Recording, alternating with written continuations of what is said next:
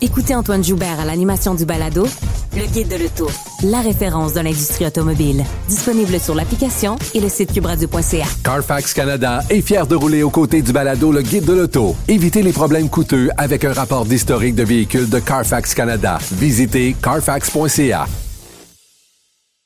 La Banque Q est reconnue pour faire valoir vos avoirs sans vous les prendre. Mais quand vous pensez à votre premier compte bancaire, tu sais, dans le temps à l'école, vous faisiez vos dépôts avec vos scènes dans la petite enveloppe. Hmm, C'était bien beau. Mais avec le temps, ce vieux compte-là vous a coûté des milliers de dollars en frais, puis vous ne faites pas une scène d'intérêt. Avec la Banque Q, vous obtenez des intérêts élevés et aucun frais sur vos services bancaires courants. Autrement dit, ça fait pas mal plus de scènes dans votre enveloppe, ça.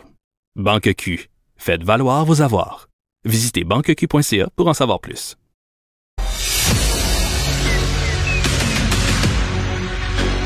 Emmanuel Latraverse. J'ai pas de problème philosophique avec ça. Mario Dumont. Est-ce que je peux me permettre une autre réflexion? La rencontre. Ça passe comme une lettre à la poste. Il se retrouve à enfoncer des portes ouvertes. La rencontre Latraverse. Dumont.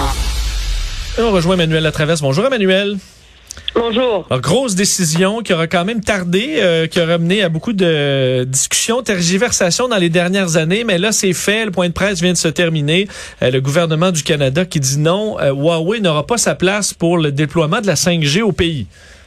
Oui, c'est une décision qui ne va surprendre personne parce que tous les grands alliés euh, du Canada en termes d'espionnage, de surveillance avaient euh, décidé de bannir Hua- Huawei justement à cause des craintes euh, d'espionnage dans la technologie euh, chinoise. La question que tout le monde se pose, c'est pourquoi est-ce que ça a pris trois ans et demi au gouvernement pour se décider? C'est sûr que la question de l'enlèvement des deux Michael en Chine, Michael Kovrig, Michael Spavor, a comme mis tout ce processus de décision-là sur la glace, mais ça fait quand même huit mois qu'ils ont été libérés. Mais on n'aura jamais une réponse à ça, parce que je peux te dire, Mario, je sais pas si c'est petit ou point de presse, mais j'ai rarement Non, entendu une campagne plus scriptée que ça. C'était Ah, mot pour à la mot, virgule près. virgule par virgule, la même chose dans les deux langues. Ouais. Mais moi, ce qui me concerne, c'est c'est une décision où euh, c'était une analyse de recherche, de mouvement, de, de moment, pardon, stratégique pour en faire l'annonce. Je pense ça fait ça fait genre un an, deux ans que la décision est prise, claire, limpide dans leur tête. Là. C'est quoi le, mo- le moins mauvais moment ou le moment qui minimise les dommages, les relations avec la Chine pour en faire l'annonce? Je pense c'est comme ça qu'il faut le percevoir. Puis là, ben pendant qu'il y a eu tout le drame euh, Huawei puis les deux Michael, ben là, on se disait c'est surtout pas le temps de toucher à ça. on a assez sur le, on a assez dans notre assiette avec la Chine.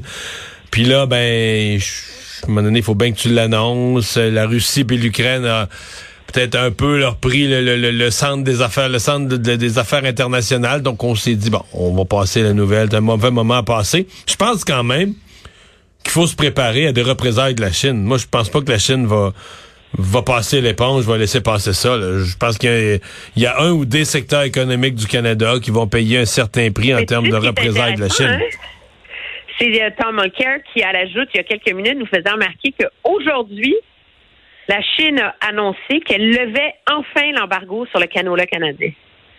Donc, un jour où la Chine met fin à une guerre commerciale sur le canola, quatre heures plus tard, on tire la plug sur Huawei. Donc, est-ce que le gouvernement a voulu essayer de sauvegarder l'industrie du canola avant de l'annoncer? Ça va certainement faire partie euh, des analyses. Ce qu'il y a de remarquable dans cette décision-là, c'est qu'elle est quand même plus large que ce à quoi plusieurs s'attendaient parce que on n'interdit pas seulement Huawei puis une autre technologie, le ZTE, dans les infrastructures du 5G, mais c'est toute utilisation de ces technologies-là. Et ceux qui ont déjà des pièces, des programmes, des morceaux de ces entreprises-là dans leur système ou dans leur réseau doivent les démanteler et les remplacer.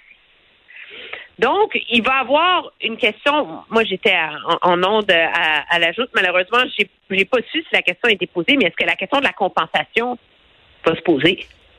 Parce qu'il y a aussi des Canadiens qui ont des téléphones Huawei, là. Mais ça, ça va être encore permis. là. J'ai j'ai- j'ai vu euh, dans les manchettes que le téléphone Huawei, pas de problème. Le téléphone, OK, c'est ça. Mais euh, donc, il va avoir, euh, il va avoir. Mais que Huawei, est-ce que. Ouais. Mais sur la compensation, est-ce que Huawei a déjà des sommes de dépensées dans l'implantation du réseau 5G Ben, c'est pas tant Huawei que des Des partenaires. fournisseurs canadiens qui auraient.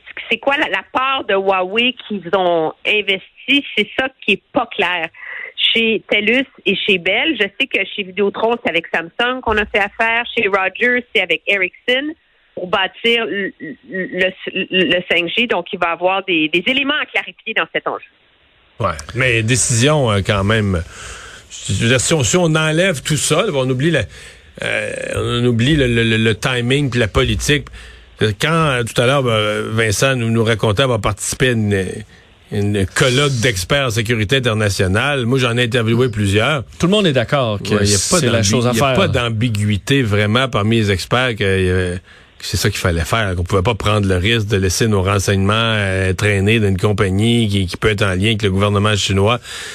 Même, je dirais, dans pour avoir questionné quelquefois des experts en sécurité internationale là-dessus, ils répondaient quasiment comme c'est pas une question, c'est une évidence. là. Ce qui est intéressant, c'est que le gouvernement veut ratisser plus large maintenant. Tu as vu, ils vont déposer un projet de loi pour moderniser donc tous les outils à la les outils légaux pour protéger l'ensemble des infrastructures critiques routières, de transport, euh, cybersécurité, téléphonie, euh, parce qu'il y a des gros, gros joueurs chinois, entre autres, dans ces industries-là aussi. Donc, c'est comme si c'est le premier pas, mais d'un immense chantier d'un gouvernement fédéral qui finit par s'attaquer à une vulnérabilité de très longue date.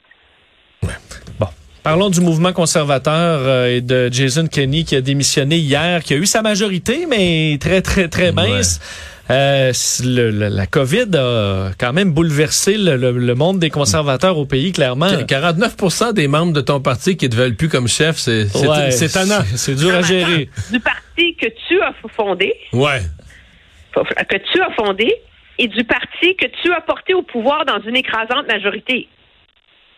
C'est un an d'élection, ils vendent fort, la COVID est en arrière, Paris Pétrole est à 100 quelques dollars, puis là, tu décides que c'est vraiment un super moment pour faire un putsch, puis radicaliser le Parti conservateur. C'est vraiment comme ça, là, que tu vas gagner contre le NPD dans un an. Parce que les chicanes sur le masque et les mesures sanitaires, ça, ça va avoir coûté cher. Là. Ben, je comprends. Mais ce qui est, ce qui est, ce qui est remarquable, c'est à quel point, puis bon, c'est le cas définitivement chez, euh, chez les conservateurs en Alberta, mais je pense plus largement dans l'ensemble du mouvement conservateur, c'est à quel point ça a radicalisé une branche du parti. Puis faut le faire, là. C'est pas comme s'il y a des, des super rockstars euh, dans le vent en arrière pour remplacer Jason Kenney. Là. La fronde est menée par Brian Jean, qui était un nobody à Ottawa, puis par Daniel Smith, qui avait fondé le Wild Rose. Elle, c'est quand même une vedette un peu, Ouais, c'est une vedette de radio, mais tu sais, elle a pas été. Il y, a- personne dans les gens qui prétendent pouvoir faire mieux que Jason Kenney. Dans les Brutus, il y a personne qui a une carrière politique extraordinaire, euh, couronnée de succès fait, Il y a personne, y a personne qui a gouverné rien, là. Il y a personne qui a dirigé, qui a été ministre senior. Il n'y a pas tant que ça de, de... Mais, Mais- mais- mais ce que je- ouais. parti-là, ils sont fous. ouais, mais la, la question qui se pose, c'est, moi, dans ma perception, il y a l'expression les Red Tory, donc les conservateurs plus progressistes conservateurs. Moi, dans mon esprit, Jason Kenney n'est pas ça. C'est un conservateur de l'Ouest, euh, etc. C'est un- Donc, c'est étonnant que même lui ait ce mou- le mouvement qui se retourne contre lui, le mouvement de droite plus radical se retourne même contre Jason Kenney. C'est ça, moi, qui me jette à terre. Oui, parce que je disais, Sean Spear, qui est un des super intellectuels conservateurs Canada, avait une chronique il y a à peu près deux semaines là-dessus où il disait, écoute, c'est, il est le plus grand partisan de réformes conservatrices qu'on a vues au Canada depuis des décennies en termes de gouvernement. Il a baissé les impôts corporatifs de 30% Il a baissé toute la réglementation, là, tu sais, la paperasse, ces affaires-là de 25 Il a libéralisé le choix des écoles parce que c'est un enjeu qui est très important pour la base euh, sociale conservatrice. Puis c'est une façon de leur donner quelque chose au lieu de toucher à l'avortement. tu sais. Il a réussi à faire ça. Il a mis des trucs hyper innovants sur le, développement économique des autochtones, mais dans une optique conservatrice. Sais, c'est pas euh, c'est pas un gauchiste là. C'est pas euh, Doug Ford qui dépense sans compter. Il a équilibré le budget en Alberta. Fait que là, tu te dis comment tu fais dans la course à la direction du Parti conservateur actuel pour que finalement, ce qui compte, c'est de faire plaisir à une base radicalisée. Puis moi, je pense que c'est comme ça de plus en plus qu'on doit interpréter la popularité de la candidature de Poiliev. Vraiment à des gens sérieux qui disent écoutez, les amis, là, faut gouverner pour tout le monde, là, faut qu'on trouve des compromis, là, mais c'est un, un parti qui renonce au compromis maintenant. C'est ça qui est surprenant et qui est grave pour son avenir. Je, comprends qu'une partie de ceux qui l'ont mis dehors, c'est des gens dont les attentes étaient par rapport à la parce que par rapport à la gestion de la pandémie, il est celui qui a pris le moins de mesures de tous les premiers ministres du Canada, qui a attendu le plus tard possible, etc., qui a été le, minimaliste des mesures de restriction. Euh, ceci dit, il y a personne, ceux qui l'ont mis dehors dans leur tête, c'est une nuance. Là, entre lui puis le go ou Ford ou un autre, là, faut mettre aucune mesure. Ce qu'il fallait faire, là, c'est pas gérer ça, la COVID. Euh, S'il y a des gens qui décèdent, ils décèdent, tant pis. On est dans un pays libre, on reste libre, le gouvernement ne nous met aucune contrainte et surtout n'encourage pas la vaccination. Au mieux, il offre des vaccins, là. il met une clinique à quelque part, il offre des vaccins, mais il pousse pas le monde vers là. Je veux dire, euh, c'est des complotistes. Là. Je veux dire, c'est que le, complotisme n'est plus... Euh, c'est plus l'affaire de trois quatre personnes derrière leur ordinateur. C'est une aile au Parti conservateur. C'est une aile politique importante dans un parti qui prétend pouvoir gouverner. Ben oui, puis ça fait donc dix ans qu'on se triture sur les conservateurs sociaux anti-avortement. Ben là, euh, finalement, c'est plus c'est plus eux qui euh, posent menace sur l'électabilité de ce parti-là. Là. Hmm. Et, euh, et ça va pas en, s'améliorant non plus là, en termes de, discours puis de direction pour la, la course. Là. Je pense que ça met beaucoup de pression sur euh, sur Pierre Poilièvre, entre autres, là, en vue euh, du débat euh, en français de la semaine prochaine. Est-ce que Jason Kenney est politiquement euh, réhabilitable? Parce que, bon, dans le Parti conservateur, dans le mouvement conservateur au Canada, c'était quand même une star.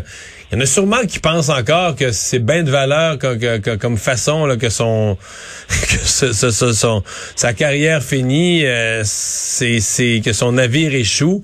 Euh, Est-ce qu'il peut euh, bon partir dignement puis dire bon je suis parti dans des circonstances difficiles et, revenir dans deux trois ans euh, version revue et améliorée? Ben, ce matin je te disais non à ton émission, mais j'ai comme pensé à ça pendant la journée puis j'ai deux mots pour toi. Oui.